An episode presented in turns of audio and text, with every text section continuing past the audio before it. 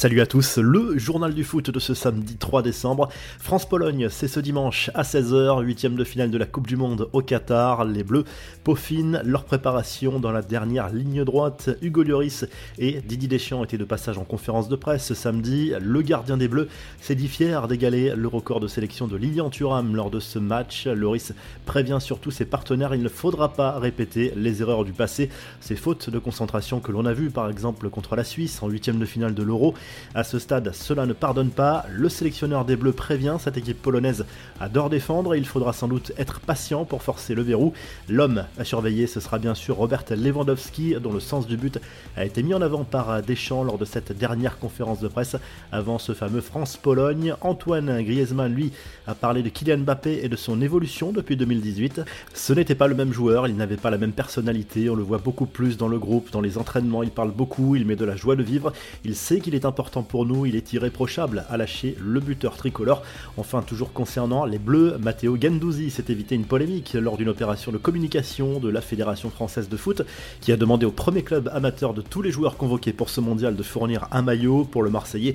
Cela posait problème car il a débuté au PSG, au-delà du fait que le club parisien n'est pas considéré comme un club amateur, la FFF voulait éviter aux joueurs une polémique sur les réseaux sociaux. Résultat, il n'a pas participé à cette opération. À l'actu du mondial, on entre ce samedi dans une nouvelle phase de cette Coupe du Monde avec le début des huitièmes de finale, Pays-Bas, États-Unis à 16h heure française et Argentine-Australie à 20h. Les Néerlandais et les Argentins partent favoris, mais attention, tout peut arriver à ce stade de la compétition.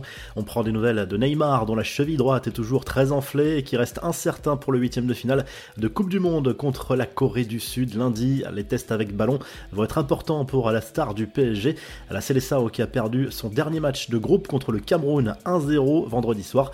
Les remplaçants brésiliens n'ont pas été à la hauteur. La Suisse, elle, a dominé la Serbie 3 buts à 2 et affrontera le Portugal en huitième de finale. L'Uruguay rentre à la maison malgré une victoire 2-0 contre le Ghana. Au coup de sifflet final, Edinson Cavani s'est emporté et a fait tomber l'écran du VAR. L'ancien parisien a connu une dernière Coupe du Monde assez frustrante. On a vu aussi Luis Suarez en larmes côté uruguayen. Patrice Evra a liké une photo de la détresse de l'ancien buteur du Barça et de Liverpool.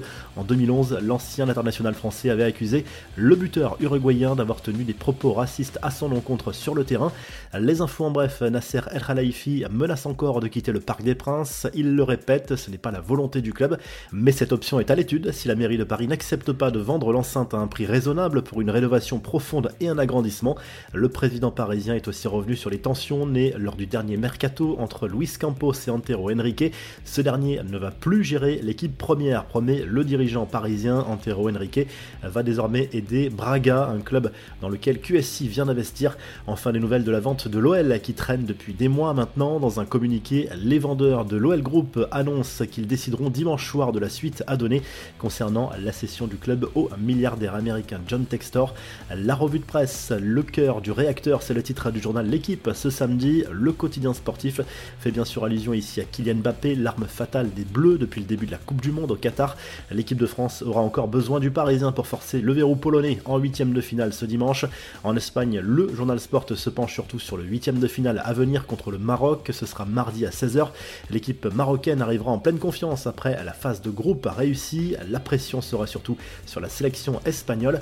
En Uruguay, immense déception au lendemain de l'élimination de la Céleste de ce mondial au Qatar dès la phase de groupe. Le journal La Diaria met en avant quelques erreurs d'arbitrage pour expliquer cette élimination qui s'est jouée au nombre de buts marqués. C'est bien la Corée du Sud qui jouera les huitièmes de finale. Si le journal du foot vous a plu, n'hésitez pas à liker, à vous abonner pour nous retrouver très vite pour un nouveau journal du foot.